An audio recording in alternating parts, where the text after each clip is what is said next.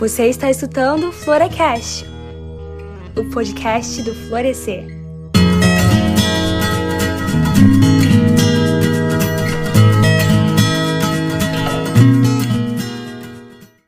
Agraciadas e favorecidas, sejam todas muito bem-vindas a mais um Florecast, o podcast do Florescer. Se ainda não nos conhece, o Florescer é uma iniciativa criada por mulheres, para mulheres, com o intuito de compartilhar a palavra de Deus, nossos aprendizados na jornada de fé e experiências na caminhada cristã no ambiente virtual. Isso não quer dizer que nosso podcast seja apenas para mulheres. Muitos temas abordados são de conhecimento geral e gostaríamos de convidar também os homens a nos acompanharem nas nossas redes redes sociais e podcast. Então, enquanto escuta esse episódio, aproveita para seguir o arroba Nosso Florescer no Twitter e Instagram. E não se esqueça de seguir nossas colaboradoras também. Realizamos sorteios e postamos devocionais, indicações de livros e trechos dos estudos que são compartilhados nos nossos grupos de estudos que são somente para mulheres. O tema de hoje é: Linguagem do amor é o signo de crente? Imagine que você fala somente inglês e o seu parceiro ou parceira somente português. Se vocês não aprenderem a língua um do outro, não conseguirão se entender. Por isso, identificar a linguagem do amor de vocês é importante. Quer saber mais? Então vem com a gente!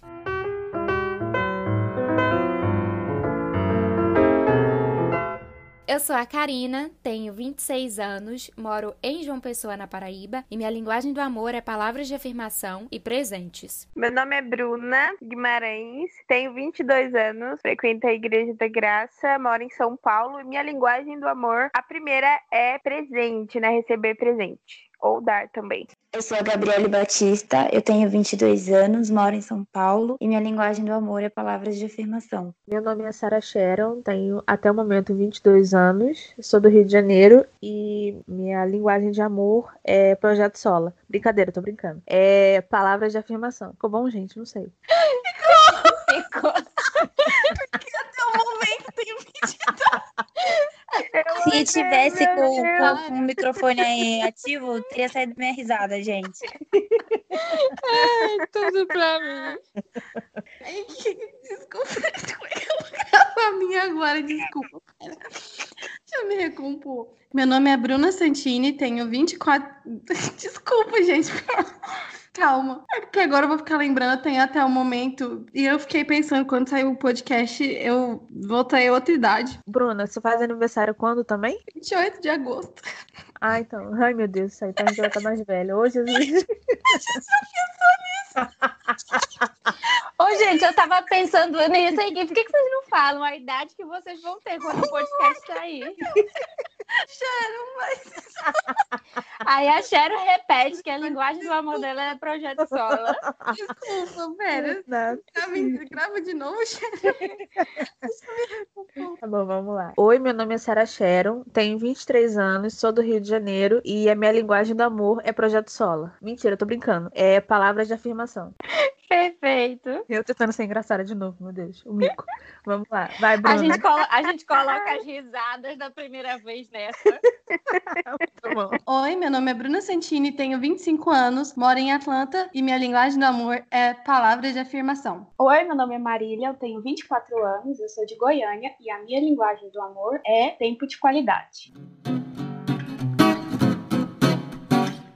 De acordo com o dicionário, linguagem é qualquer meio sistemático de comunicar ideias ou sentimentos através de signos convencionais, sonoros, gráficos, gestuais, códigos e outros. É também a capacidade inata da espécie humana de aprender e se comunicar por meio de uma língua e de se expressar de maneira própria para um grupo social, profissional ou disciplinar. Ou seja, é através da linguagem, que pode envolver pintura, música, dança, gestos e sons, que nós nos comunicamos com as pessoas pessoas ao nosso redor. E de acordo com o pastor e conselheiro de relacionamentos Gary Chapman, existem cinco linguagens básicas pelas quais o amor é expressado e compreendido. De acordo com ele, cada um de nós nasce com uma maneira específica de não só identificar, mas dar e receber amor. Agora eu lhe pergunto: você já sentiu que seu parceiro ou parceira não reconheceu seus gestos de amor? Já teve sensação de que ele ou ela deixou de lhe amar por não demonstrar afeto? Se sim, talvez o motivo de você estar se sentindo dessa forma forma, seja porque vocês estão se expressando com linguagens de amor diferentes e não estão identificando. De acordo com o autor do livro Gary Chapman, as cinco linguagens do amor são palavras de afirmação, quer dizer que ama, que tem orgulho da pessoa, falar que ela faz bem alguma coisa, dizer palavras de encorajamento e carinho, tempo de qualidade, que é o tempo dedicado ao outro, receber presentes, que pode ser presentear desde o chocolate favorito até algo mais elaborado, formas de servir, que é estar disposto a ajudar com algo, basicamente servir o outro, e toque físico, que é o que a gente mais vê por aí, que é o abraço, beijo, carinho, olhar nos olhos, fazer cafuné e etc. As meninas já falaram quais são as linguagens do amor delas, mas eu queria que vocês explicassem como que vocês descobriram. Então, meninas, eu descobri a minha naquele site que o pessoal começou a compartilhar no Twitter, né? Sobre, acho que é um site de coaching, não sei. Eu até refiz hoje para saber se realmente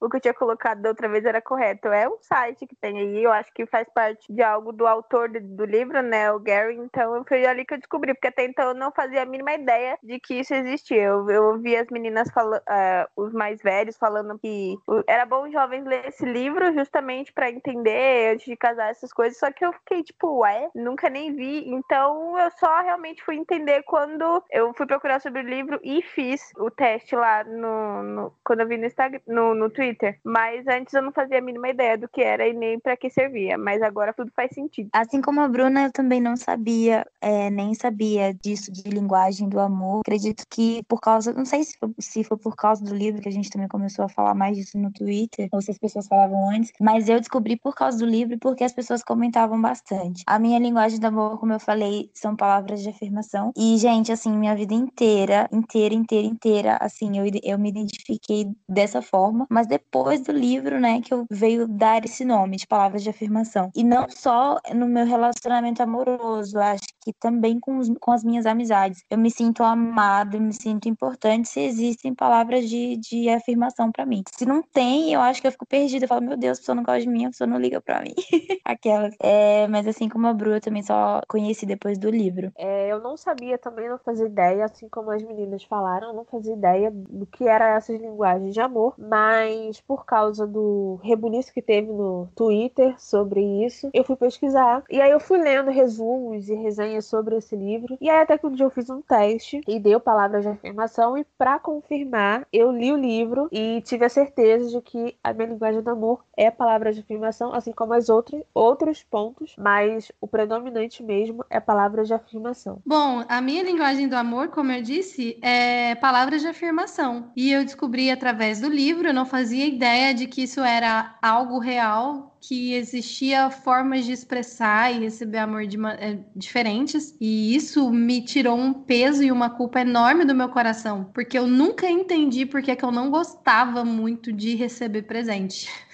Engraçado, né? Tipo, eu acho muito legal receber presente, bacana, mas nada para mim se compara a, a palavra de afirmação. Então, eu ficava meio que desconfortável. O meu esposo, às vezes, até, a gente, enquanto namorava, a gente conversava e ele brigava comigo, porque às vezes eu, eu não. Ele, eu, eu era tipo assim, ele queria me dar um presente e eu achava bacana, mas o que mais me brilhava aos olhos era saber, quando ele falava, o quanto ele me amava e por que ele me amava. E como a Gabi falou, isso me conectava de uma forma diferente e a forma com que eu me relaciono também com os meus amigos e a forma com que eu demonstro amor. Então eu descobri através do livro e foi muito bom para mim porque eu entendi que eu não precisava me matar para poder tentar encaixar em todas as linguagens de amor e que tava tudo bem. E tem gente que que expressa, por exemplo, trabalhando muito, servindo muito, que não é o meu caso e que tá tudo bem. Que nós precisamos de pessoas que exercem as cinco linguagens do amor. Claro que a gente pode trabalhar as, as outras, né, de uma maneira secundária em nós, mas é bom ter pessoas que expressam amor de forma diferente na nossa comunidade, na nossa família. Isso é bom e isso é rico. Mas conhecer minha linguagem do amor me, me ajudou demais. E eu conheci nisso,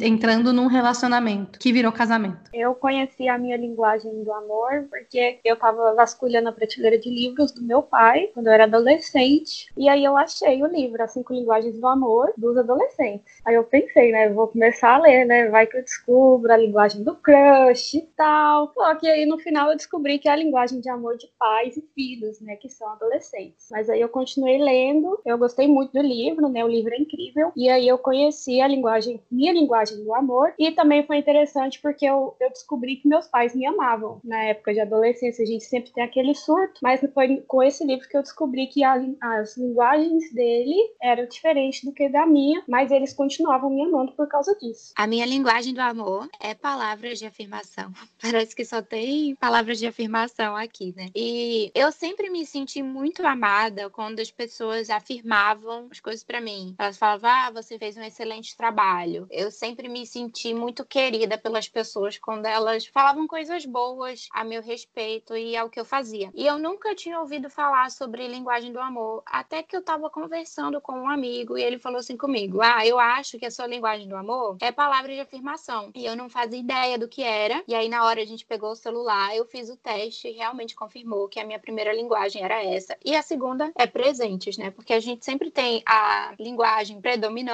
e tem aquela secundária ali. Mudou muito a minha vida depois que eu descobri isso, porque parece que ativa alguma coisa na nossa cabeça, no sentido de tipo assim, eu consigo dar mais valor é, para aquela pessoa que me ama na minha linguagem do amor. E não é uma coisa de tipo assim, consciente, ah, eu vou amar mais quem me ama na minha linguagem do amor, não. Mas eu comecei a perceber que eu valorizava muito mais aquelas amizades. Não sei se dá para entender o que eu tô querendo dizer. Vocês já sentiram isso? Já. Sim, e isso é, na verdade, quando eu pesquisei sobre, eu comecei a perceber o porquê que eu gostava de. Não que eu não gosto das minhas outras amizades, mas porque eu gostava de ficar perto de pessoas que me amavam do jeito que, para mim, significava amor. Tipo, por exemplo, é, eu falei que minha linguagem de amor é presente, a segunda é ato de serviço. É, por exemplo, no meu aniversário, eu passei a tarde com a minha amiga e a mãe dela assistindo dorama e elas fizeram pipoca doce pra mim. Tipo, pra mim aquilo foi um presente e foi um ato de serviço dela, sabe? Então isso me, me faz entender que elas me amam do, do jeito delas, mas que elas também me amam do meu jeito. Então isso muda muito a nossa percepção e para de ficar querendo arrumar encrenca com as pessoas. Aquilo, tipo, ah, a pessoa tá estranha comigo, ela mudou comigo. Não, é só a pessoa que ama você do jeito dela, mas que ela também vai te amar do seu jeito. Se você der espaço, né? Bru, acho que você falou tudo, cara. Nossa, tirou as palavras da minha boca. Tocou no assunto que, cara, eu acho que eu sempre lidei com isso, que é de sempre achar que a pessoa tá estranha comigo, porque ela demonstra de um jeito diferente do que eu,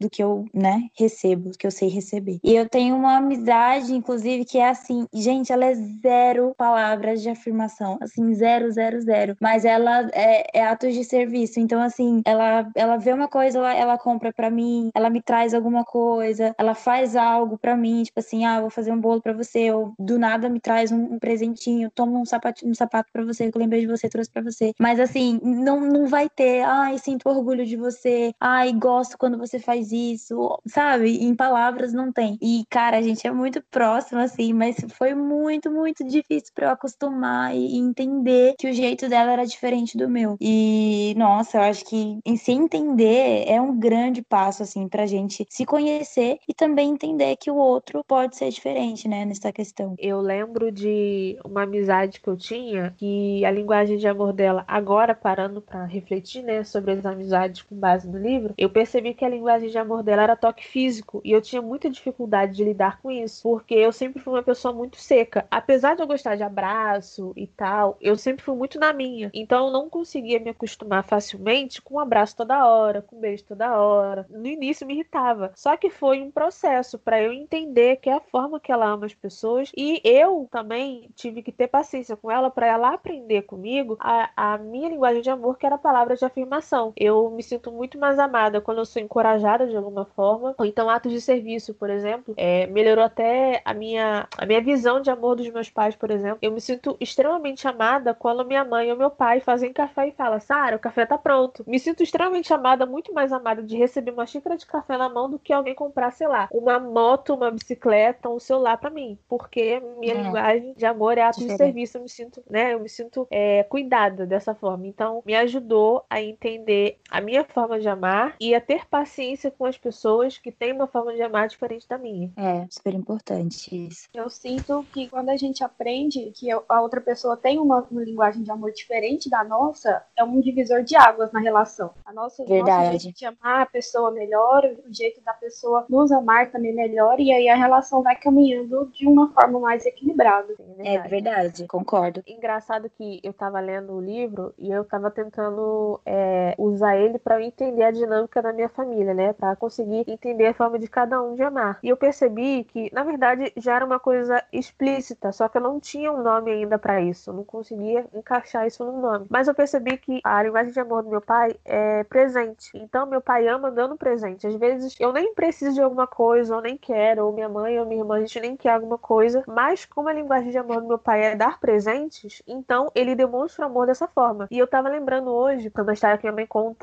já há muito tempo, e eu fico sempre rindo quando eu lembro, que quando minha mãe tava grávida de mim, a minha mãe tinha um desejo muito forte de pizza. Então, em amor, a minha mãe e meu pai abarrotou a geladeira de pizza congelada para minha mãe comer. E sempre quando acabava, meu pai ia comprar mais e mais e mais, até por nove meses, meu pai enchendo a geladeira de pizza. Porque era a forma dele amar. Era a forma dele mostrar que amava. E a mesma coisa Achei na gravidez. muito fofinho. A mesma coisa na gravidez da minha irmã. Minha mãe tinha muito desejo de uva. E, gente, eu nunca vi tanta uva aqui em casa como naquela época. Meu pai comprava uva toda hora, toda hora, toda hora. Acabava e Deus, comprava de novo. demais. Então era a forma. A gente achava engraçado, porque é, quem vê assim de fora não entende, acho que é um excesso. Mas é a forma do meu pai amar. E é engraçado assim, a gente olhando a, a dinâmica, né? A forma como a pessoa ama, como cada um ama, e a gente tentar se entender dessa forma. Entender que a pessoa ama de uma forma e quer ser amada dessa forma, enquanto eu sou diferente e tal. E aí eu vi similaridade de mim e da minha mãe, que a gente tem a mesma linguagem de amor, que é a palavra de afirmação e atos de serviço. Já minha, meu pai e minha irmã têm a mesma linguagem de amor, que é atos de serviço. Atos de serviço não, desculpa, é tempo de qualidade e presente. Então, assim, a gente vai se, se encaixando, assim, tentando amar a pessoa da forma como ela gosta de ser amada. Meninas, vocês falaram tudo. Basicamente era a pergunta, né? Como me relacionar com alguém que possui uma linguagem de amor diferente da minha? Assim, eu ainda não, não identifiquei com 100% de certeza qual é a linguagem do amor dos meus pais, mas da minha irmã, definitivamente é toque físico e tempo de qualidade. E eu sou que nem a Sharon. Eu gosto muito de abraço, mas eu não tenho essa coisa do toque físico, de ser aquela pessoa que quer estar perto o tempo todo. Eu me sinto um pouco sufocada, mas ela, ela gosta de estar perto, ela gosta de abraçar. Então, quando eu tô com o meu humor em dia,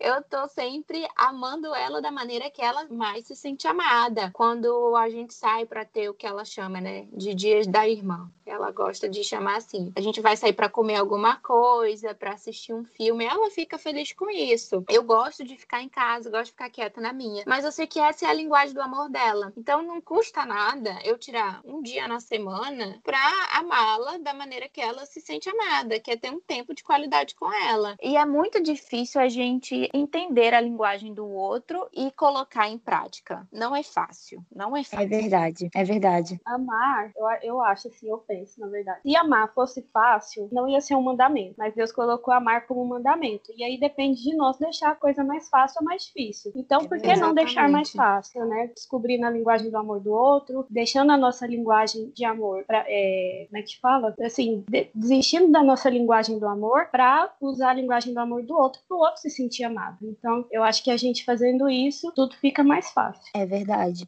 Inclusive, é, acho que foi um ponto que aí acredito que você tocou agora, é porque ao mesmo tempo que a gente realmente tem que fazer isso ser mais fácil, porque real, realmente é um mandamento, eu acho que olhando de um outro lado também, existem pessoas que não, não querem ceder a essa forma de amar, né? Tem gente que, que simplesmente fala que nasceu desse jeito, que não gosta desse tipo de, de carinho, de amor, de demonstração, e realmente não muda. Então, pra gente que não, não se sente amado de outras formas, também é muito frustrante permanecer em amizades, em, em círculos familiares, em que esse amor não é demonstrado. E, inclusive, às vezes, muitas vezes, é por negligência, né? Porque dá pra você ceder. Eu acho que a forma, a linguagem do amor que eu mais tenho dificuldade em aceitar é a do toque também. Mas eu vou fazer o quê? Tipo, eu vou perder uma pessoa porque eu não vou me deixar ser abraçada por ela, sabe? Então, existem pessoas que não cedem e acabam perdendo relacionamentos mesmo. E existem pessoas que fazem ficar mais fácil e fazem tudo fluir e todo mundo ganha, né? É, todo mundo ganha com isso. Um relacionamento que, que cresce, que se conhece e que fica mais forte, né? Em vez de, sei lá, só deixar pra lá, cada um no seu canto, cada um ama do jeito que quer amar e acabou. Gabi, você falou uma coisa que é muito assim, que eu queria comentar. Por exemplo, a pessoa, ela não, ela não quer ceder à linguagem do amor, mas ela também não facilita pra outra pessoa entender ela. Tipo, É fica querendo obrigar a pessoa, ou fazendo confusão na vida da pessoa, é, pra que a pessoa ame ela do jeito que ela quer. Isso que questão é que a gente tem que olhar Sim. pro próximo, pra perceber. Sim, totalmente. Uma amiga minha, por Totalmente. exemplo, a que eu falei que é, percebi o- a, a forma como ela amava, ela gosta muito de abraçar. Eu também, igual vocês, eu nunca fui isso de toque. Eu me sinto, às vezes, um pouco sufocada. Mas ela gosta de abraçar direto, tá me abraçando. Ela tá fazendo carinho na minha cabeça, deitando no meu colo quando tá sentado junto. Então, tipo assim, isso é a forma que ela é, expressa o amor dela. E eu fazendo isso, ela também se sente amada. Ah, se eu falar pra ela, é, Bia, você é assim, assim, assado, ela fica feliz. Só que se eu der um abraço nela, ela fica mais feliz ainda. Então eu acho que isso facilita a nossa vida como pessoa e também como crente, pra não ficar arrumando confusão. Totalmente, totalmente, totalmente. Ajuda muito. Engraçado que vocês estão falando aí da questão realmente do toque físico. Acho que a maioria aqui tem um pouco de dificuldade com isso. E eu tinha muito mais antigamente. Justamente por ter amizades com toque físico, é, como linguagem de amor, eu aprendi a abraçar mais. Antigamente eu não abraçava, eu não chegava perto, eu não gostava de que as pessoas invadissem meu espaço é, pessoal. Não que eu não gostasse de abraço, mas eu gostava de ficar na minha. Hoje em dia eu já abraço muito mais, eu beijo muito mais, porque eu entendi que muita gente chama dessa forma e eu aprendi a amar também dessa forma, mesmo que, Que não legal. seja a minha linguagem de amor, eu aprendi a amar também a me sentir amada dessa forma. Então, assim, é é uma questão de aprendizado, né? Eu acho que cada. Eu, eu acredito que cada um de nós consegue ter um pouquinho, nem que seja pouca coisa, mas um pouquinho de cada linguagem de amor, se aprender e se dispor a aprender um pouquinho, entender e ter paciência com o coleguinha, com a amiga, que ama diferente da gente, mas que quer demonstrar da mesma forma como a gente quer demonstrar na, sua linguagem. Então, eu É acho interessante verdade. essa, essa questão de se dispor, de se aprender. Claro que a Gabi falou, né, que muita gente tem essa dificuldade de se fecha, é, o, aquele famoso crente, crente Gabriela, né? Eu nasci assim, vou morrer assim. Mas É. tem outros que, né, que, que se abrem, que, que estão dispostos realmente a aprender e a entender como amar o próximo. E um- a questão do toque físico, que inclusive o autor fala no livro, é quando Jesus faz a lavagem dos pés, né? Eu acho essa passagem muito bonita, eu gosto muito dela. Sim. E é muito interessante, né?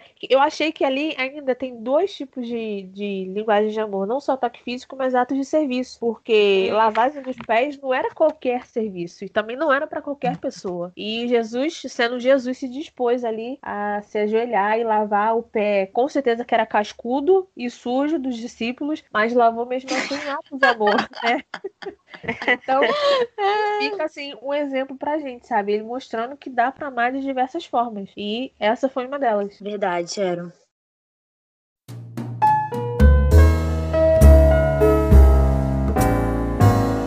Eu posso Eu ler acho- uma parte do livro que eu anotei aqui que eu achei super importante que fala sobre as personalidades, rapidinho. Pode. Tem alguém brigando aí no fundo, Bruna? Tem? É minha mãe pra- escutando louvor, gente. Ó, meu pai. Tá brigando com tá brigando com o capeta. Menina, expulsando minha mulher. Ai, gente, mas tá muito barulho? Não, foi só amor. Não. Ai, não se Ah, preocupa é que não. ela tá escutando vezes aqueles quando- pentecostais, entendeu? O que eu anotei foi assim, é, ele fala que de duas personalidades, a pessoa é mar morto, né, que é aquela pessoa que fica feliz e não, e não falar, que tipo, verdadeiramente ela fica feliz e não se posicionar, não dá uma opinião, que ela recebe muito mais, tipo, nada retribui, assim, no sentido não que ela não ama, mas que ela é mais retraída. E tem a Riacho Rápido, que é aquela que fala tudo que, tipo, ela ouviu e nem processou e já falou. Então, é, é- são pessoas com personalidades diferentes, mas ele diz que é possível que essas duas pessoas se casem uma com a outra, personalidade diferente, mas que ao longo do, da- do processo e tudo mais, elas vão aprender a amar a pessoa do jeito da pessoa. Tipo, ele até citou assim uma frase: somos influenciados pela nossa personalidade, mas não somos dominados. Então, isso é algo de. A Sharon falou, todo Muito mundo tem um pouquinho da cinco. Todo mundo tem um pouquinho da cinco. É só saber lidar com cada situação. Que interessante, essa parte que você citou é o que acontece um pouco no meu casamento. E foi muito legal notar isso, porque isso ajudou muito a comunicação, essas du- desses dois tipos de personalidade. Adivinhem só quem é o Riacho. Curioso.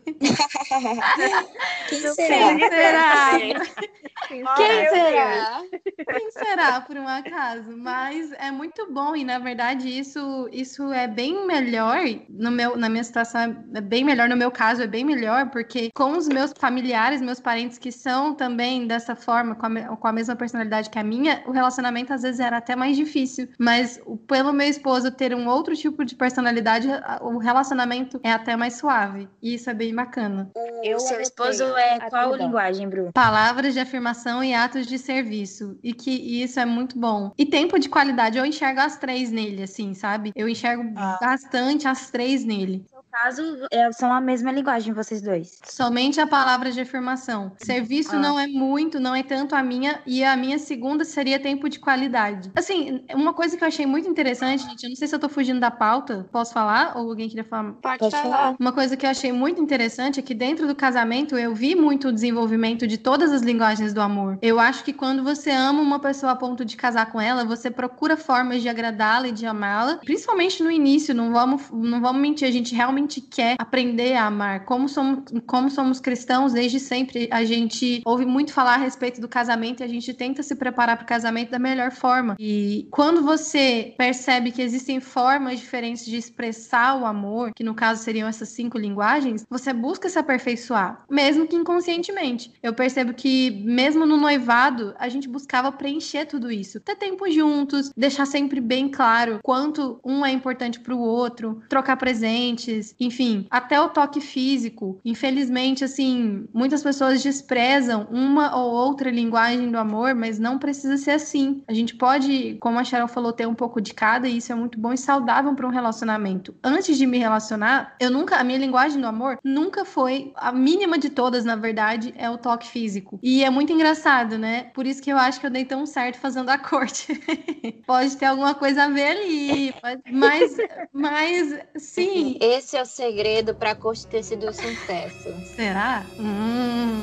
Pode ser. Só que, só que assim, eu achava, eu achava que pela corte a gente teria uma, um distanciamento, mas foi o contrário. Durante o relacionamento da corte, a gente descobriu o valor e o quanto o toque físico é importante para um relacionamento. Então foi o contrário, porque eu achei que, poxa, não, então, é, assim, por eu não ter essa linguagem predominante, eu vou ignorar esse tipo de, de linguagem do amor inconsciente, tá? Eu não sabia que era a linguagem do amor, mas eu achava que, que isso atrapalharia, mas foi o contrário. Desenvolvi uma linguagem linguagem do amor. Justamente por isso, porque a gente, quando, quando entra em um relacionamento, a gente busca expressar de diversas formas. E é bem legal que isso continue é, durante o casamento também, que a gente continue observando. Mas a predominância sempre tá ali, né? Eu ainda me sinto, para mim, tá ali empatado. Toque físico e presente, que me deixa um pouco até desconfortável. E é engraçado falar isso, porque eu pensava que eu era louca, assim. Não é que eu não gosto de não gosto de ganhar presente, tá? Eu até gosto, mas me fica, me, eu fico com tanto tanta vergonha. E eu fico assim, e eu, e eu fico, eu preciso dar presente pros meus amigos, porque eu não dou presente pros meus amigos e eu vejo os outros dando presente pros meus amigos.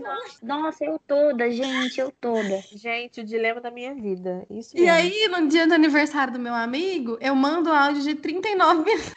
Entendeu? Pra compensar gente, porque que não tem presente. Muito, muito palavras de afirmação, porque né? É, Olha... é quem eu sou, é muito do quem eu sou, assim. E aí eu tento desenvolver e, e, eu tento, eu tenho uma lista de amigos e presentes que eu quero desenvolver isso, sabe? Eu fiz isso esse ano porque eu quero desenvolver, mas é muito natural para mim expressar amor e eu valorizo muito. E, e você estava falando agora um pouco, é um pouco sim frustrante você ter a, a, amizade de alguém que, por exemplo, tem pessoas que, que a amizade é baseada só no tempo de qualidade. E aí o que, que acontece? Você se afasta ou vocês não estão juntos mais e a amizade se abala. E isso pode acontecer. É, verdade. Eu, a Marília pode falar se isso acontece com ela, eu não sei sei se é mais fácil para ela ter amizades ou relacionamentos presenciais por causa dessa linguagem do amor, mas o que eu sinto é que algumas amizades minhas foram prejudicadas só por causa disso, por causa dessa questão de que às vezes mesmo com a tecnologia, o tempo de qualidade para essa pessoa é tudo, tudo, tudo, tudo. E você pode fazer o que for, pode mandar presente, pode, sei lá, sabe? Se não tiver o tempo de qualidade ali,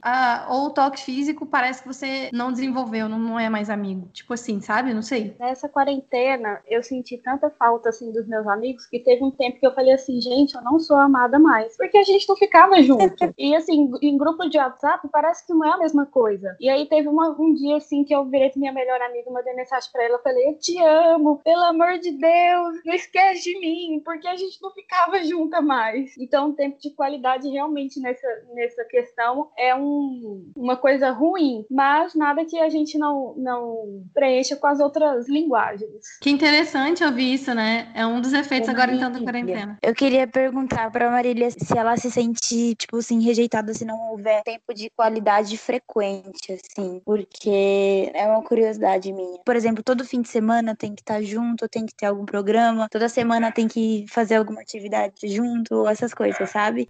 Eu acho que dos amigos mais próximos, eu, eu sinto. Por exemplo, esse, esse final de ano foi um período muito ruim na igreja que eu frequentava, e aí meus amigos saíram e eu fiquei na igreja porque eu tinha responsabilidades ainda, então eu não via eles todo final de semana. E aí parecia que era um, um vazio, assim, dentro de mim, né? Parecia que eu não tinha amigo nunca mais, que era só eu e meu marido together forever, né? Só nós dois. Mas com outros amigos, por exemplo, minhas amigas do ensino médio, a gente compensa o tempo com o Instagram, com o WhatsApp. A gente não se vê todos os dias, mas a gente sabe que a gente tem um carinho mútuo e que isso vai se estender, assim, eternidade, se Deus quiser. Então eu acho que Ai, depende do amigo. Legal. Eu perguntei porque essa mesma amiga que eu citei antes, ela é zero palavras de afirmação e eu acredito que ela seja tempo de qualidade e é, atos de serviço também. Eu me mudei de, de município, a gente mora acho que a 40 minutos de carro uma da outra, mas eu fiquei assim, eu acabei de me mudar, eu fiquei acho que um mês e meio e ela falou para mim que eu tinha sumido, que eu tinha largado ela. E para mim foi algo totalmente, nossa, eu estou só um mês e meio longe, sabe? Para mim foi como se fosse algo normal mesmo, mas para ela pareceu que eu tinha realmente abandonado, mesmo que a gente se falasse sempre, para ela eu tinha sumido porque eu não aparecia tanto assim. E aí depois que eu li o livro eu falei, gente, agora eu entendi o porquê.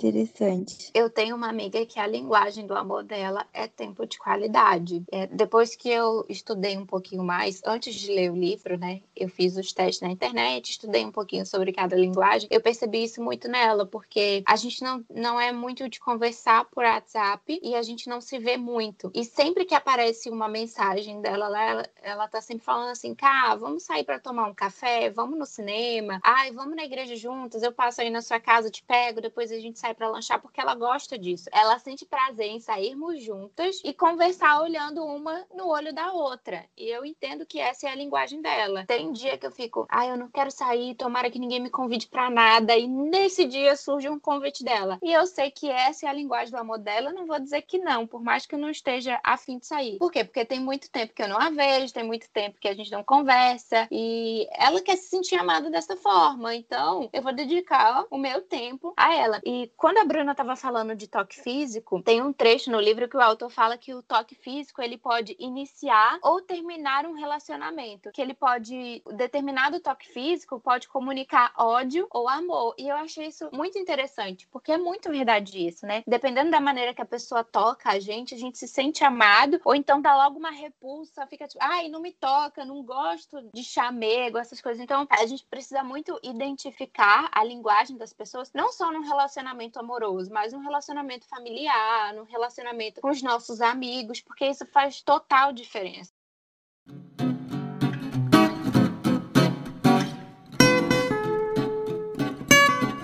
Ouvindo aqui, eu estava pensando justamente sobre isso. O quanto é importante a gente saber comunicar realmente com os nossos amigos a respeito da linguagem do amor, uma do outro. E seria bom, por isso, seria bom que as pessoas conhecessem, né, essa, esse estudo do Gary Chapman, porque ajuda muito na comunicação. Eu, como a Gabi contou a história de uma amiga dela, eu tenho algumas amigas que, o tem, que a linguagem do amor delas é, é tempo de qualidade, e me dói muito por, porque estando longe fisicamente, porque às vezes vezes viaja, muda muito de cidade, enfim. Eu me sinto como que eu vou conseguir me conectar com essa pessoa se ela, se para ela palavras de afirmação, que é a minha linguagem, não é suficiente, nem presente, e tudo que ela queria estar tá ali presente fisicamente, é o que eu não consigo fazer. Como manter uma amizade assim? Então, esse seria um conflito de assim, de amizade que, como Marília falou, todo mundo tá passando agora na pandemia, mas que eu já estou pensando sobre isso já tem muito tempo e que me deixa muito triste, porque eu queria estar ali. Eu que... Aí é como se você não fosse mais amiga daquela pessoa mais, justamente porque não consegue estar ali presente sempre. E a vida acontece, sabe? Eu sou muito assim. Posso encontrar com você uma vez. Se eu te encontrar daqui 10 anos, você para mim é a mesma pessoa, tem o mesmo carinho, consideração. Não tô dizendo que quem, tá? Não é rinha de linguagem do amor, tá, gente?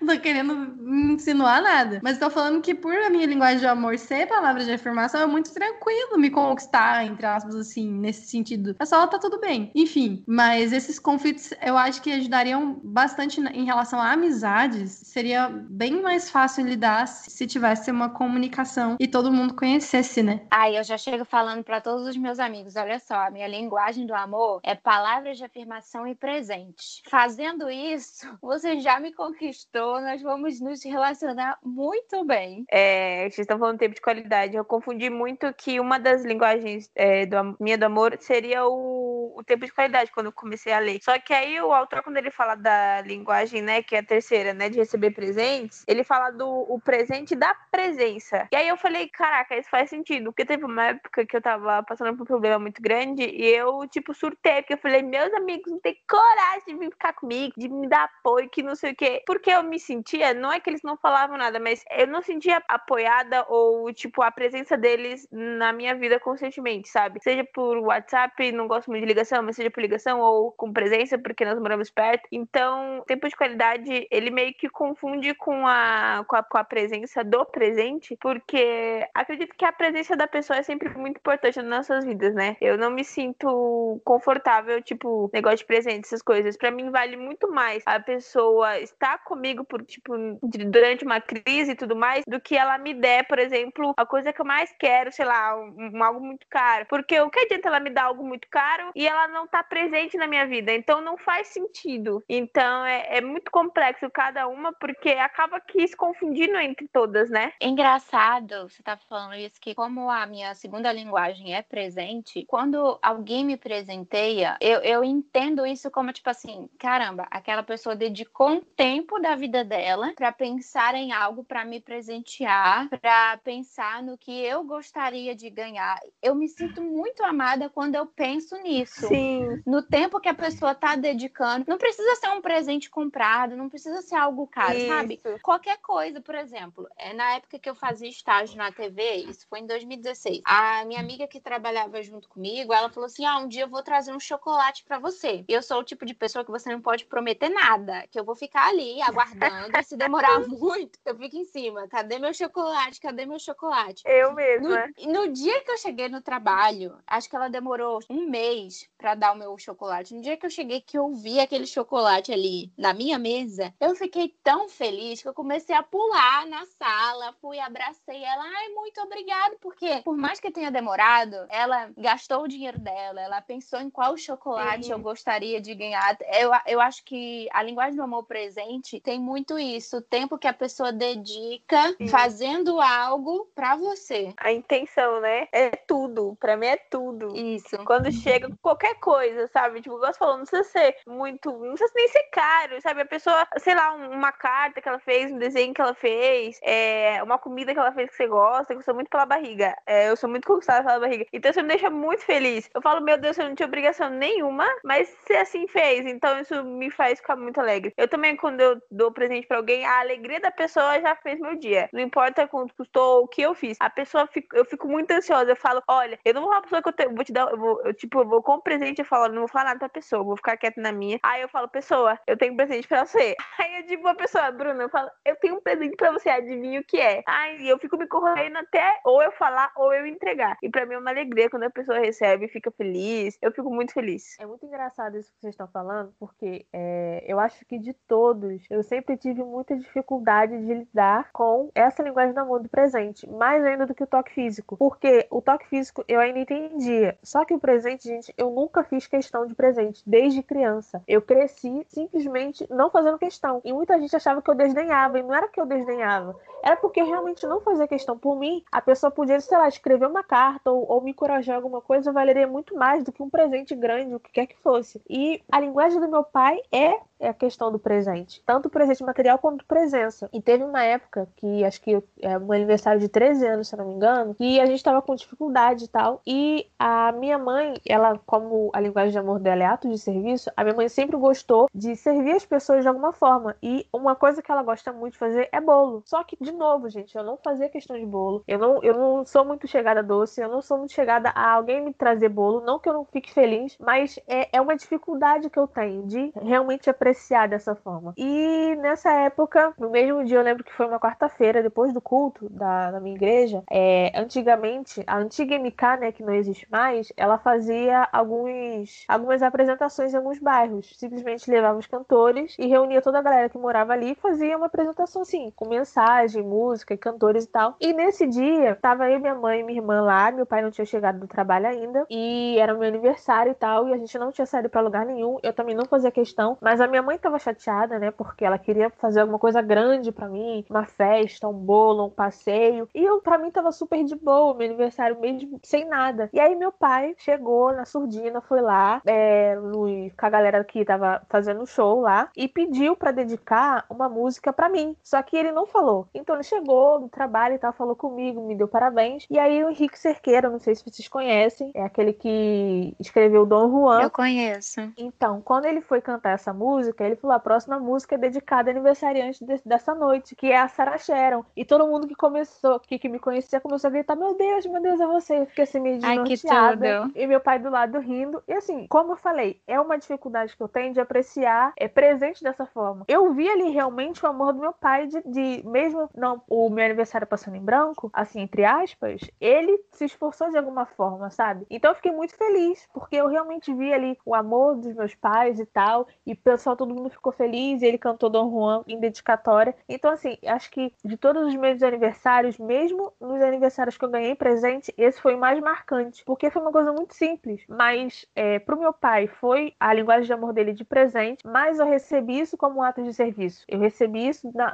sabe, eu entendi a forma de amar dele diferente e recebi de forma diferente. Então, assim, é um processo até hoje de eu conseguir lidar com essa questão do presente, porque é como a Bruna falou, e eu me identifico muito com ela. Eu tenho dificuldade de presentear amigos, não que é, eu não goste, mas é porque às vezes eu não sei presentear amigos. Eu tenho dificuldade também de receber presente, não que eu não goste, mas é, é dificuldade minha. Eu acho que esse é o ponto mais difícil que eu tenho que mais trabalhar em mim. Mas eu consigo, assim, às vezes, é, entender e receber de uma forma diferente, mas eu tô tentando me esforçar. E vocês falando, eu lembrei disso. Que interessante, Sharon. Achei muito interessante mesmo. Isso lembrou algo a respeito das comemorações aqui em casa também. O quanto a minha segunda linguagem do amor fala mais alto em relação às comemorações de aniversário. Aqui, como o Carlyle, meu esposo, sabe que presente para mim é algo que eu gosto, mas assim, não é a minha linguagem do amor principal, etc. Tudo que a gente já falou aqui, ele já meio que pergunta o que é que você quer ganhar. Mas o que eu mais tenho prazer nas comemorações é decidir o que vamos fazer juntos. E isso é, grita a nossa linguagem do amor em comum, que é o tempo de qualidade. Eu, penso que a dele principal seja essa. E aí, o que que acontece? Quando há uma comemoração, aniversário, aniversário de casamento, a gente busca se programar um dia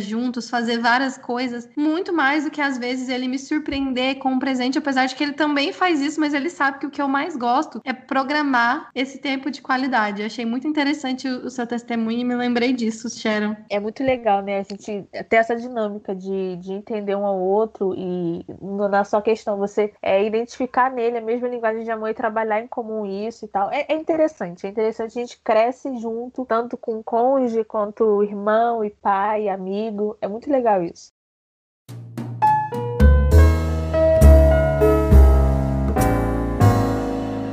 Para quem não sabe, Gary Chapman escreveu outros livros sobre linguagem do amor para crianças, adolescentes, solteiros, homens, Deus e a essência das cinco linguagens do amor. Eu quero abordar só algum trechinho de três livros, que é o de solteiros, crianças e adolescentes. Né? E começando pelos solteiros, ele diz que o amor é a pedra fundamental de todos os relacionamentos humanos. Ele causa grande impacto em nossos valores e nosso caráter. Ele também diz que está convencido de que o amor é o ingrediente mais importante na busca de significado da pessoa sozinha. De acordo com ele, a falta de amor dos pais motiva os filhos a buscarem amor em outros relacionamentos. E essa busca, quase sempre mal orientada, leva a novas decepções. Eu não cheguei a ler o livro todo, mas eu queria saber de vocês, por que vocês acham que isso acontece? Vocês acham que esses relacionamentos desastrosos está somente ligado à falta de amor parental ou tem a ver também com o caráter da pessoa? Uma coisa que a gente estuda na psicologia, principalmente, é que o primeiro círculo de amor da criança é a família. E vai ser nesse círculo que ela vai aprender a amar para amar nos outros. Aí vai igreja, amigos, né, colegas de trabalho, por aí vai. Então, eu acredito que quando a criança não aprende a ser amada, não aprende o que é amor, como que ela vai dar isso para outra pessoa? Então ela acaba se submetendo até relacionamentos abusivos por causa disso, porque ela não sabe o que é amor. Então não tem como ela ver assim, ah,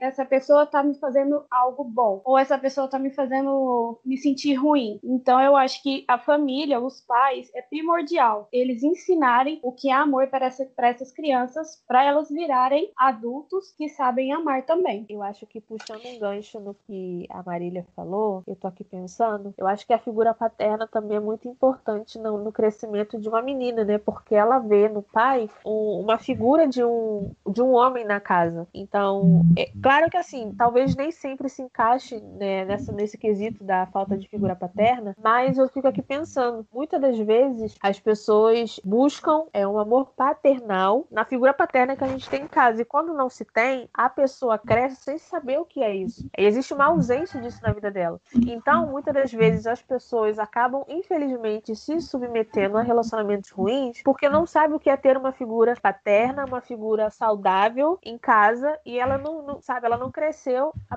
e aprendeu isso. Não sei se for bem formulado, vocês conseguem entender. As meninas falando, né, que o quanto é importante para a criança é aprender a amar, enfim, e a Sharon falando sobre a presença, uma presença paterna dentro de casa, eu acho que assim, eu, eu, eu acho que é a maior causa, assim, eu acredito, porque você, a, a pessoa ela fica sem saber o que é ter uma segurança, sem ter alguém que, que tá ali para te proteger, para te ensinar, para te acolher. E aí você vai crescendo com uma ideia de que tipo de pessoa pode ser alguém assim para você, sabe? Eu lembro que na minha adolescência eu não queria de forma alguma me relacionar com ninguém porque eu não, não, não, não achava casamento legal. Eu cresci com essa ideia. Mas aí eu já era cristã e tudo mais, e quando as meninas da igreja começavam a gostar de meninos, elas gostavam de meninos mais velhos e eu criava essa ideia na minha cabeça também. Eu acho que é, adolescente, 15, 14 anos, eu colocava na minha cabeça que alguém para namorar comigo tinha que ser 5 ou 6 anos mais velho que eu. Então, olha o perigo que eu tinha, sabe? A ideia que eu tinha era extremamente perigosa e, enfim, tudo isso fruto de, um, de uma família desestruturada e da ausência de alguém ali, né? Algum, algum pai ali para falar como é que tem que ser, né? Então, a, assim, eu vejo que as meninas, elas têm essa falta de segurança, elas têm essa carência e elas têm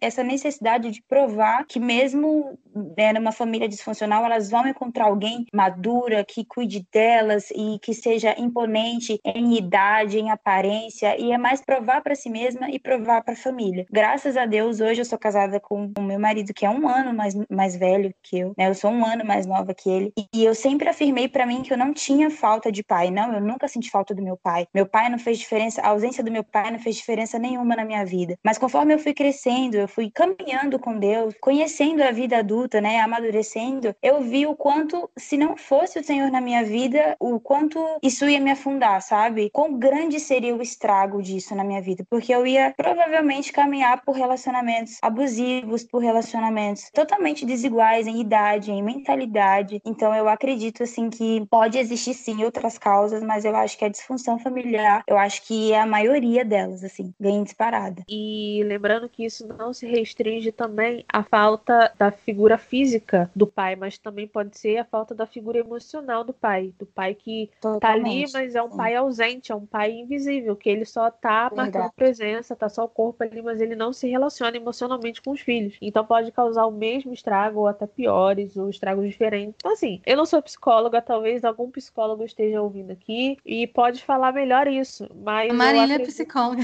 Ah, é Marília, então fala aí, Marília, você que sabe das coisas aí, se a gente estiver falando besteira, você pode corrigir, tá? Mas. Eu falei aqui, gente, morrendo de medo dela falar. dela pensar, gente, essa menina tá falando? Gente, eu não sou esse tipo Cancela, fiquem cancela. tranquila.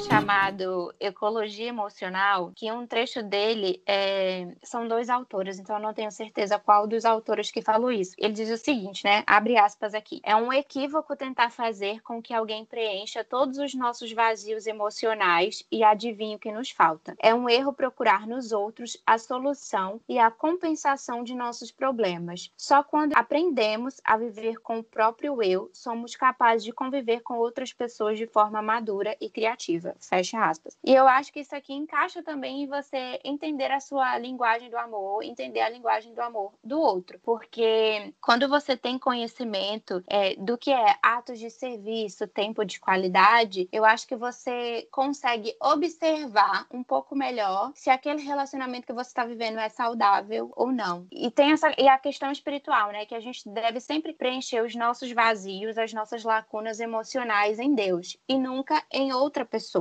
Por mais que haja é, falta de amor parental, esse amor ele pode ser suprido em Deus. Eu me relacionei com uma pessoa uma vez que ele sofria muito do amor paterno. Então ele sempre supria essa falta de amor nos relacionamentos, emendava um relacionamento atrás do outro. E eu acho, eu acho que o nosso relacionamento não deu certo por conta disso, porque eu não me via como uma preenchedora de lacuna. Eu não me via como uma pessoa para suprir aquele vazio emocional que ele tinha. Eu não achava que aquela era a minha responsabilidade. No meu entendimento, para mim ele tinha que se curar primeiro em Deus, preencher aquela lacuna em Deus, porque eu não estava ali para ser um tapa-buraco. Talvez possa ser uma coisa muito dura de se dizer, eu não sei, mas eu acho que quando a gente entende o nosso valor, quando a gente entende a forma que Deus nos ama, a forma que nós amamos as outras pessoas, a gente toma esse tipo de atitude. A gente tem conhecimento de que a gente não tá ali para preencher vazio de ninguém, porque isso é um erro. A gente tem um problema, a gente não deve procurar outra pessoa para suprir aquele problema. A gente precisa resolver aquilo, porque colocar alguém no lugar daquele problema vai fazer com que a situação vire uma bola de neve. Totalmente, é verdade. Posso dar um, um testemunho do que você acabou de falar, Cá, rapidinho? É, passei por uma situação, passei por uma situação há uns cinco anos atrás, assim, um ano antes da, da minha conversão, que o cara, ele infelizmente foi abandonado pela mãe biológica e ele, e o pai, né, ficou com o pai e o pai casou novamente. Aí ele, ele tem meio irmão, né, tem madrasta, essas coisas todas. Esse cara, assim, ainda permanece, infelizmente, ainda oro por ele, mas ele permanece uma pessoa muito carente. Ele achava, quando nós nos relacionamos, que eu deveria ser a mãe dele. Por exemplo, tipo assim, ele podia fazer o que ele quisesse, ele podia me tratar da forma como ele quisesse, brincar comigo, essas coisas, e eu tinha que perdoar porque era o que eu deveria fazer. Tipo, como uma mãe faz, sabe? Quando o filho erra, a mãe deve, né, coração de mãe, deve perdoar, enfim, não que eu não dev- nunca não devesse perdoá-lo, é lógico, mas aceitar e ficar ok, tamo de boa. Só que não é assim, ele me tratava como mãe. Várias vezes ele queria que a, é, a somente a, que a minha atenção fosse somente nele. Ah, mas fulano, tô fazendo isso e aquilo. Não importa, sabe? Atenção completamente nele. Uma pessoa muito carente, muito carente, que infelizmente ainda até hoje permanece. Porque eu percebo pelas postagens e tal. Então, assim, é muito difícil porque eu falei, meu filho, tu tá louco, eu não sou sua mãe, não. Sabe? Eu entendo sua situação, mas eu não sou sua mãe. Por que, que eu tenho que ficar aceitando essas coisas? Você tá achando que eu tenho um cara de sem noção? Sabe? Então, é, é até complicado falar sobre isso, porque às vezes as pessoas podem estar passando por isso. Mas a gente não tem que ficar procurando preencher nossos vazios com aquilo que não é eterno, sabe? Eu passei por uma outra situação que vocês estão. A Sheila até falou sobre o pai não se envolver emocionalmente. E até eu me quebrei muita cara antes em, em relacionamentos que abusivos que hoje eu falo, meu Deus, isso poderia ter sido evitado, sabe? Até uma época que o senhor falou, minha filha, chega, tá, olha só, eu sei sua situação, mas eu também sou seu pai, sabe? Então, assim, é, é muito complicado porque eu acho que todo mundo deve, voltando pra linguagem, né, entender isso, entendeu? Todo mundo deve entender, os pais também, independente se são mais velhos ou se são pais jovens, porque isso vai facilitar muito a vida dos filhos, a vida dos, dos filhos dos filhos e assim sucessivamente. E, Bru, algo legal que você falou é que realmente a gente não deve procurar ninguém para tapar os nossos buracos, né? Ou, ou, sei lá, sarar as nossas feridas, como a Karina falou, é Deus quem supre isso, Deus supre toda a falta da gente. Jesus Cristo é suficiente, sabe? Eu acredito que a gente fala assim, olha, você não pode procurar, você não deve procurar, mas isso é um cuidado para a própria pessoa. A gente é, falar isso, a gente não tá impondo nada, mas falando para que você não saia de um relacionamento ainda pior, para que você não defraude outra pessoa e para que você não saia com seu problema ali piorado. A Marília pode falar muito melhor sobre isso, mas a gente sabe dos riscos de uma dependência emocional, de uma codependência, sabe? O quanto a gente entra fragilizada em relacionamentos, achando que aquela pessoa vai ser a solução do nosso problema, a solução da nossa vida, e aí cria uma dependência emocional, vira um relacionamento abusivo. A gente sai até com vícios, né? Sabe-se lá o que relacionamentos assim podem acarretar na nossa vida. Então a gente fala que ninguém deve procurar em outra pessoa aquilo que falta, porque é realmente isso, é um cuidado pra gente mesmo. O Senhor tem o remédio para curar as nossas feridas, o Senhor tem, tem o caminho pra gente ser regenerado. E não alguém que é tão falho, que tem tantos problemas como a gente mesmo, né? Eu acho que assim, tudo que vocês falaram tá corretíssimo, né? Vocês perguntaram sobre psicologia e tal. E é exatamente isso. A gente tem que fechar um ciclo, por exemplo, minha mãe não me amou o, o suficiente, minha mãe não me amou do jeito que era para eu ter me amado. Fecha esse ciclo, eu vou procurar uma esposa que me ame como esposa. Porque não é porque eu não tive um amor de mãe, um amor de pai, que eu não posso ter outro tipo de amor. O problema maior que eu vejo é que as pessoas não sabem disso. E a maioria das pessoas também não sabem que Deus pode suprir esse tipo de amor. Então, cabe a nós falar para elas que Deus supre qualquer tipo. Nossa, Marília, tudo, tudo que você falou. Meu Deus, é, é. Agora, tipo, você que entende mais da área, mas assim, faz muito sentido, tipo, fechar ciclos. É difícil, né? Fechar ciclos nas nossas vidas. Mas tem que entender que não é porque teve um amor ali, que não teve um amor ali, que não vai ter o um amor futuro, sabe? O Senhor escreve novas histórias, o Senhor cura as histórias, mas escreve uma nova para nossas vidas. Isso é olhar para frente, não olhar para trás, igual a mulher de Ló, né? Que de, de Ló que. É, foi a mulher de Ló, né, gente? Foi de Jó, não, né? Então ainda não sei se foi frente. Que virou sal. Eu não quero virar sal também, Mores. Tem que seguir pra frente. Isso mesmo, tô com certeza. A incrível história de um podcast que quase virou uma sessão de terapia, porque olha, eu tô quase chorando aqui. que sessão gratuita, boa! Parabéns, vocês são demais.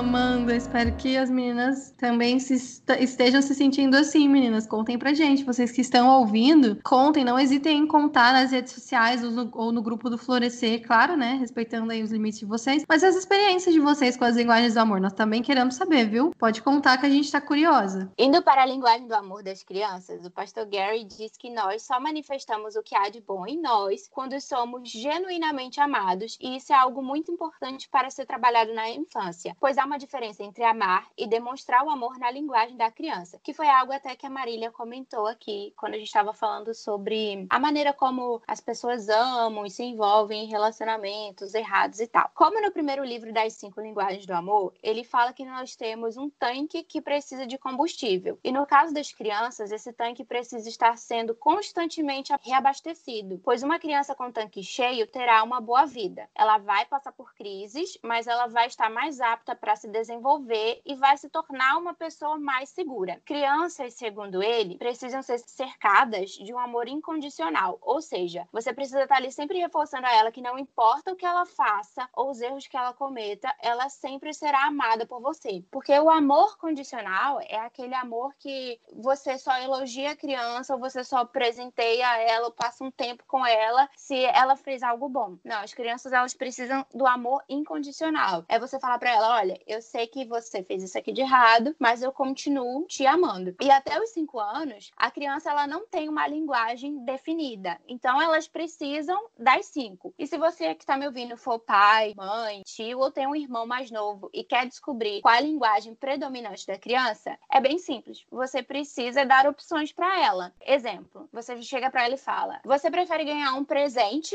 ou ir no parque de diversões?" A escolha do presente vai ser, né, presentes e no parque de diversões tempo de qualidade. As crianças que possuem atos de serviço como linguagem do amor são aquelas que gostam que os pais ajudem na lição de casa, que querem cozinhar com você, que chamam a mãe para brincar junto. E as que têm presentes como linguagem não necessariamente precisam estar ganhando algo o tempo todo. Às vezes ela vai fazer um desenho, às vezes ela vai pegar uma plantinha que caiu no chão e entregar para você. Por isso que é muito importante observar como a criança demonstra amor, porque muitas vezes a maneira como ela demonstra o amor também é a maneira que ela se sente amada. Puxando o que a Karina falou, eu tô lembrando aqui da minha igreja, né? Que a gente trabalha muito com o Ministério Infantil. E muitas das crianças que vêm pra minha igreja, elas são crianças de rua, que passam um dia na rua e aprendem muitas coisas na rua e tal. E tem uma criança em particular que me marcou isso até hoje. A linguagem do meu pastor é toque físico. Então, meu pastor é conhecido como um pastor que gosta tanto de sorrir quanto de abraçar as pessoas. Todo final de culto, ele fica na porta e quem quiser abraçar o pastor, ele tá lá disposto a abraçar, falar um Deus te abençoe, como é que você tá, e falar ah, você não tá bem e tal. Então é a forma como o meu pastor demonstra o amor dele com a igreja. E essa criança era uma criança, eu não sei como que era o lar dessa criança, mas era uma criança muito conturbada. Ela não aceitava que ninguém chegasse perto dela, ela não acreditava quando a gente gostava, dizia que gostava dela, ela não aceitava presente, ela era uma criança totalmente reclusa. E toda vez que o meu pastor chegava para se aproximar, para cuidar dela ou, ou, conversar com ela, a reação dela era xingar meu pastor, que era o que ela aprendia na rua. E depois de assim, muito pelejar com ela, todas as professoras tiveram a maior paciência, as tias da, do culto infantil tiveram muita paciência para tentar lidar com ela, para trabalhar com ela. E o meu pastor, mesmo recebendo esse, esse tipo de tratamento e essa resposta dela, continua amando ela da mesma forma, abraçando, perguntando como é que vai, levando em casa. Chegou a conversar com, acho que chegou a conversar com os pais. E teve um dia que no culto, depois de um tempo já, ela indo de vez em quando, ela chegou até levar o irmão dela. E no culto, ela, chegou, ela sentou do meu lado. Eu sou, eu era tia da, do Data Show, então ela sentou do meu lado, ela me conhecia dessa forma. E ela falou assim: tia, me ajuda a escrever uma carta, porque ela ainda não sabia escrever. E eu, o que, que você quer escrever? Aí ela, eu quero escrever uma carta pro pastor. Você pode escrever o que eu pedi? E eu, tá bom, peguei a caneta, peguei o papel e comecei a escrever. E ela falou assim: tia, escreve, escreve para mim, falando que o, o pastor Benjamin é o melhor pastor do mundo, que eu amo muito ele. E eu quero agradecer tudo que ele fez por mim. E aquilo ficou marcado, né? Ela pediu para escrever, ela botou dentro do envelope, entregou pro pastor no final do culto e abraçou. Então, assim, foi uma trajetória muito grande e árdua, mas que ela conseguiu reconhecer o amor do pastor e todo o trabalho que ele teve de continuar amando ela, mesmo ela rejeitando todo tipo de investida. Então ficou marcado isso para mim, eu não vou esquecer nunca. É, primeiro, sem condição falar em alguma coisa depois desse relato maravilhoso, meu Deus do céu. crianças são. Eu, eu, trabalho com crianças, tanto na igreja quanto profissionalmente, e, e crianças são as coisas assim mais especiais do mundo, na minha opinião. Uma coisa que a gente sempre sabe sobre crianças é que criança é muito segura de si. A criança fala o que quer, ela faz o que quer, e ela não tá nem aí com quem vai achar ruim. Ela chama a tia de gorda e ela não tá nem aí se a tia ficou ofendida, coisas assim. É verdade. É, criança é um, uma peça assim maravilhosa. Só que ao mesmo tempo que a criança tem essa certeza do que ela fala, assim, sem se preocupar com o outro, né? Vamos colocar assim, ela também tem uma insegurança quanto aos pais, no sentido de ser abandonada. Eu acho que praticamente a infância inteira da criança ela sente muito medo de ser abandonada pelos pais. E aí ela precisa dessa confirmação de amor dos pais a todo instante para ela se sentir segura nessa relação, para ela se sentir amada, para ela saber que ela é importante na vida dos pais. E aí cabe aos pais realmente usar as cinco linguagens do amor até descobrir qual linguagem dá certo com aquela criança. E aí já juntando com a parte dos adolescentes, o maior erro que o autor fala no livro é que os pais descobrem qual é a linguagem do amor nos filhos quando eles são crianças e quando eles são adolescentes, eles continuam com essa mesma linguagem. E o pai continua com o mesmo jeito de demonstrar esse amor. Por exemplo, vamos supor que a, a linguagem do amor dessa pessoa, né, quando criança, é toque físico. E aí a criança é muito disposta a receber beijo, abraço, geralmente, né? A maioria das crianças. E aí quando ele vira adolescente, ele não quer mais isso. Mas isso também não quer dizer que ele deixou de ter toque como, como linguagem do amor principal. Mas aí o pai pode dar um, um abraço no momento que ele fez algo, algo importante, por exemplo, tirou uma nota boa, ou senão eles podem fazer o, o high five, né? Que é o, o toque de mãos. Isso também é toque físico e é um toque físico que o adolescente pode aceitar melhor. Essa mudança de, de forma de amor é extremamente necessária. Primeiro porque o adolescente ele vai ter um tempo que ele não vai querer ficar junto com os pais. Isso é normal. O adolescente está em, em um período de amadurecimento que nem ele sabe muito bem o que ele está sentindo. Mas o pai precisa insistir no amor, porque senão ele acaba negligenciando isso e o adolescente cresce sem esse amor e com muitas incertezas na cabeça. E acaba que hoje a gente, a maioria dos adolescentes que a gente conhece tem essas incertezas na cabeça. O ideal, assim, se tiverem pais que estão escutando a gente, que tem crianças e adolescentes como filhos, o ideal é ler o livro. Eu acho que cada livro tem, ele trata do assunto assim com muita propriedade. Eu só tenho um exemplar de adolescentes, e, por exemplo, ele, ele fala sobre assuntos como amor versus ira, né? Porque nessa nesse período é muito comum o pai ficar totalmente irado com o filho, e isso é pecado. A Bíblia deixa isso muito claro sobre amor e responsabilidade, dar alguma coisa para o filho, mas pedir a responsabilidade dele quanto a isso, por exemplo, deixar ele sair com os amigos à noite, mas ele tem a responsabilidade de voltar no horário certo. E um ponto que o autor falou no livro que eu achei muito legal é sobre perdão. Eu acho que os pais, muitas vezes, quando têm filhos adolescentes, eles cometem erros e não pedem perdão para o filho. E isso fica uma marca que às vezes é irreversível no coração do filho e às vezes o filho até pensa, né, ah, perdão para quê? Isso não vale a pena. E o pai está ensinando algo completamente errado. Então, meu conselho para os pais que estão ouvindo é comprar o livro e ler. Com certeza vai ser uma leitura muito boa que vai ajudar muito no relacionamento de vocês. O próprio autor ele fala no livro que o perdão é o caminho do amor, né? Então, se a gente ama, a gente pratica o perdão. E assim, uma coisa que ele também enfatiza é que o ser humano ele tem carências básicas além do amor, que é segurança, autovalorização e significado. Então, quando a gente se sente amado, a gente consegue relaxar ao lado da pessoa que a gente confia. A gente se sente seguro. E porque a gente se sente seguro, a gente também se sente autorrealizado, porque a gente sabe que aquela pessoa nos ama. E quando a gente tem conhecimento daquele amor, a gente tem um senso de significado, porque ser amado traz essa sensação de tipo assim, eu tenho um significado, eu tenho uma importância para aquela pessoa. E aí ele fala algo que eu anotei, eu queria assim deixar pra gente finalizar aqui, antes de a gente fazer comentários sobre os memes. Ele diz que o amor não oferece resposta para tudo, mas cria um clima de segurança no qual podemos buscar soluções para as questões que nos aborrecem. Então, se a gente entende a linguagem do amor do nosso próximo, a gente vai compreender melhor quando aquela pessoa está aborrecida, porque a gente nota, né, a diferença nas atitudes, nas ações daquela pessoa e porque a gente ama aquela pessoa, porque ela tem um significado e uma importância pra gente. A gente senta e busca entender o que está acontecendo. Às vezes não para solucionar o problema, mas para ser um apoio para ela. Então, leiam esse livro, vai ser muito bom. Eu acredito que qualquer um dos que você for ler, tanto para homem, quanto para solteiro, quanto para casal, para criança, enfim, vai te ajudar a enxergar os seus relacionamentos amorosos, familiares, no âmbito das amizades de uma maneira diferente. Vai te ajudar a você se relacionar com as pessoas de uma maneira muito mais positiva.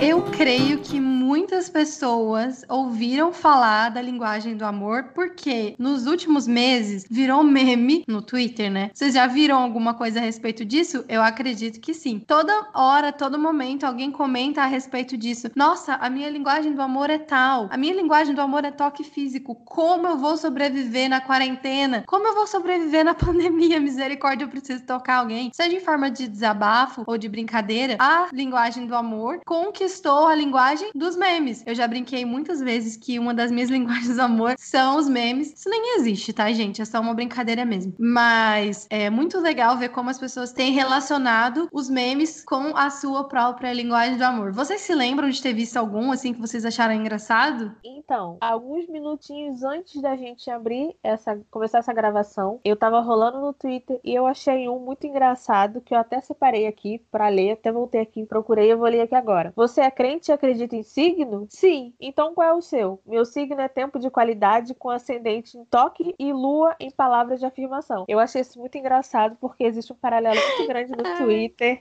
com essa ideia de que linguagem de amor é signo. Então, assim, eu achei pertinente. Polêmico. E aí? fiz, né? Por que que estão falando que a linguagem do amor é o signo dos crentes? Por que, gente? Me fala. O pessoal né, que acredita em signo fala, né, que ai, não posso me relacionar com fulano que é de tal signo com ascendente, sei lá na onde. Aí os crentes começam a falar isso, né? Não posso me relacionar com gente. Né? A primeira linguagem de amor é toque, a segunda, sei lá, presente. Gente, é porque a gente não tinha, não tem, não acredita em signo, né? Então a gente tem que procurar outra coisa pra colocar na descrição No como lugar. pessoa, né? É, pra Mas- colocar no lugar. Mas como conversamos aqui, gente, pelo amor de Deus, você não precisa deixar de, de, de se relacionar com alguém dependendo da, da linguagem do amor, não. Dá pra ir desenvolvendo outras linguagens do amor, né? Total. Tanto que as duas principais linguagens do amor, minhas e do meu marido, são totalmente ao contrário. Ele tem duas diferentes, eu tenho duas diferentes. E a gente vive, assim, nove anos juntos, gente. Então dá certo, pode confiar.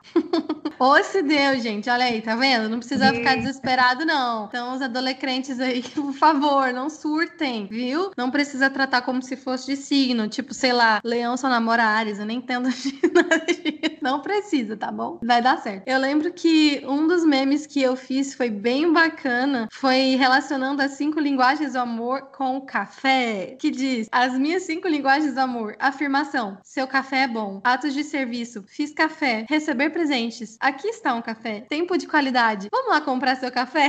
Toques físicos, deixe-me segurá-lo com Eu uma lembro. xícara de café.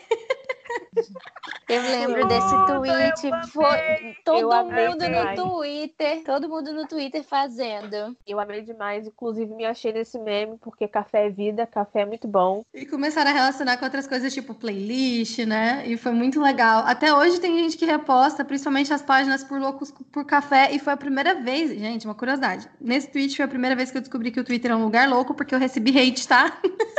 Não, Por causa Meu dele. Deus! Não acredito, acredito! Meu Deus, que mundo! Eu falei, se conseguiram problematizar um tweet desse, é porque tem algo de errado no mundo mesmo, não tá normal, não. O mundo já é do maligno mesmo, né, Mores? E linguagem do ódio, gente? Vocês acham que existe? É o Ludo. Essa é o. Ludo. É aquele jogo Ludo que faz inimigo. No? Ludo não existe amizade.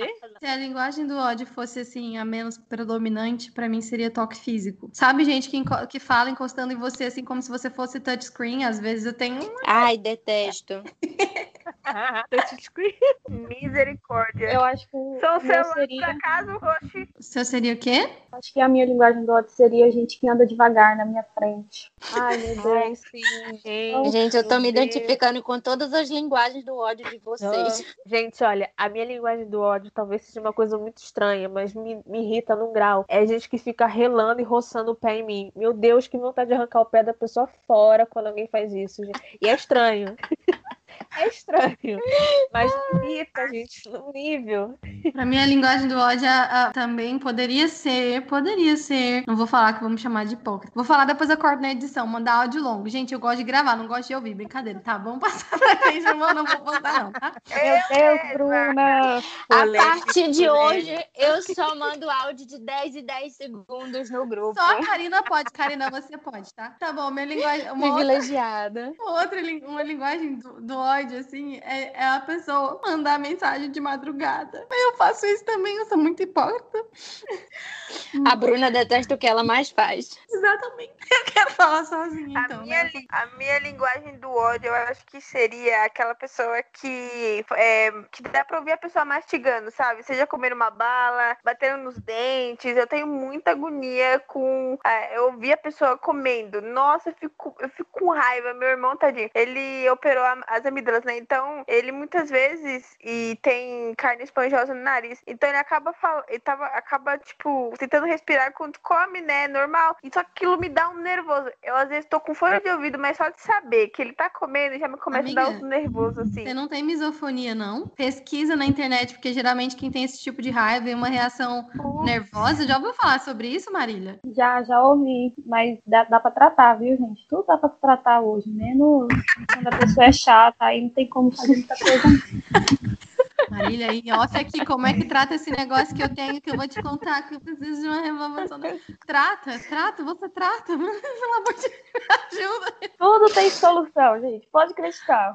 Amém. Aleluia. Mas eu acho gente tá tentando lembrar de mais memes aqui. Mas assim, eu fiz um apanhado, mas são as pessoas assim realmente contando a sua experiência. E eu tô tentando lembrar de mais, eu reuni o meu, mas enfim, vocês pensarem mais em alguma coisa? Eu lembrei de um aqui, inclusive foi o porquê eu fiz de trocadilho no começo, porque assim, não sei se você que tá ouvindo me segue no Instagram, mas tem uma galera que acompanhou o meu tour no dia da live do Projeto Sola, porque eu não conhecia, eu não tinha escutado nenhuma música. E eu não gosto de live. Então, tavam, eu, eu falei no Twitter, né? A gente, tá todo mundo falando da live do Projeto Solo, mas eu tô com preguiça de ver. Só que o pessoal tentou me convencer de ir, eu falei, tá bom, gente, eu vou assistir. E durante uma hora e meia de live, eu saí falando, gente, minha linguagem namorou é Projeto Sola. Não quero fazer amizade com quem não gosta de Projeto Sola. Acabou. E todo mundo que me segue acompanhou essa tour, nessa mudança d'água pro vinho de alguém que não gosta, não, não gosta de ouvir música, não gosta de live. E terminou chorando, me debulhando em lágrimas, falando: agora eu só caso com quem gostar de Projeto Sola. É aquilo, né, amiga? Nunca diga que dessa água não bebereis, porque você vai beber sim, senhora.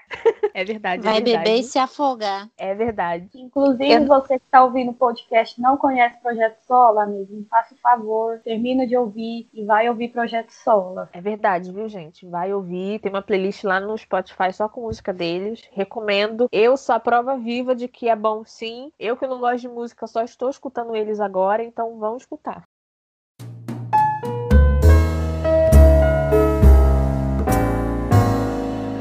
Então é isso, meninas. Foi muito bom conversar com vocês a respeito das linguagens do amor. Se vocês que estão nos ouvindo nunca tinham ouvido falar sobre isso, espero que vocês tenham entendido um pouco mais sobre como isso pode ser e trabalhar ao seu favor e ao favor do seu relacionamento, seja casamento, amizade, entre pais e filhos, enfim. E se você já conhece linguagens do amor, eu espero que você tenha gostado dos nossos testemunhos, das nossas experiências. Esperamos o feedback de vocês nas redes sociais, no Twitter. A gente quer saber qual é a sua linguagem do amor? O que, que você tem? Qual história você tem ou curiosidade a respeito da sua linguagem do amor em seus relacionamentos? Muito obrigada a todas as meninas que gravaram esse episódio para o Florescer. Mais um episódio do Florescer. Eu estou muito feliz. Nós estamos muito felizes com o Florecast. É no momento que nós estamos gravando, acabamos de lançar o primeiro episódio e é motivo de muita alegria para nós receber todo o carinho e amor de vocês e saber que temos edificado a vida de todas. Quero agradecer especialmente a Marília, que é uma florescida também, tá em um dos nossos grupos e nos deu a honra da sua presença. Obrigada, Bruna. Para esse Pode- Muito obrigada, pode voltar, entendeu? A gente tá te convidando aqui, deixando Pode aberto. sempre. Obrigada, gente. Pode me convidar, eu venho participar com muita alegria. Nós que agradecemos, como a Marília já disse, é uma psicóloga e ela é uma psicóloga excelente. Você vê amor em tudo que ela faz. Em nossas redes sociais, nós vamos divulgar as redes sociais dela também. Então, se você quiser entender um pouco mais e segui-la nas redes sociais para saber um pouco sobre seu trabalho na, na psicologia infantil, pode acessar o Instagram do Florescer e o Twitter do Florescer, que nós estaremos divulgando as redes sociais da Marília. Muito obrigada mais uma vez.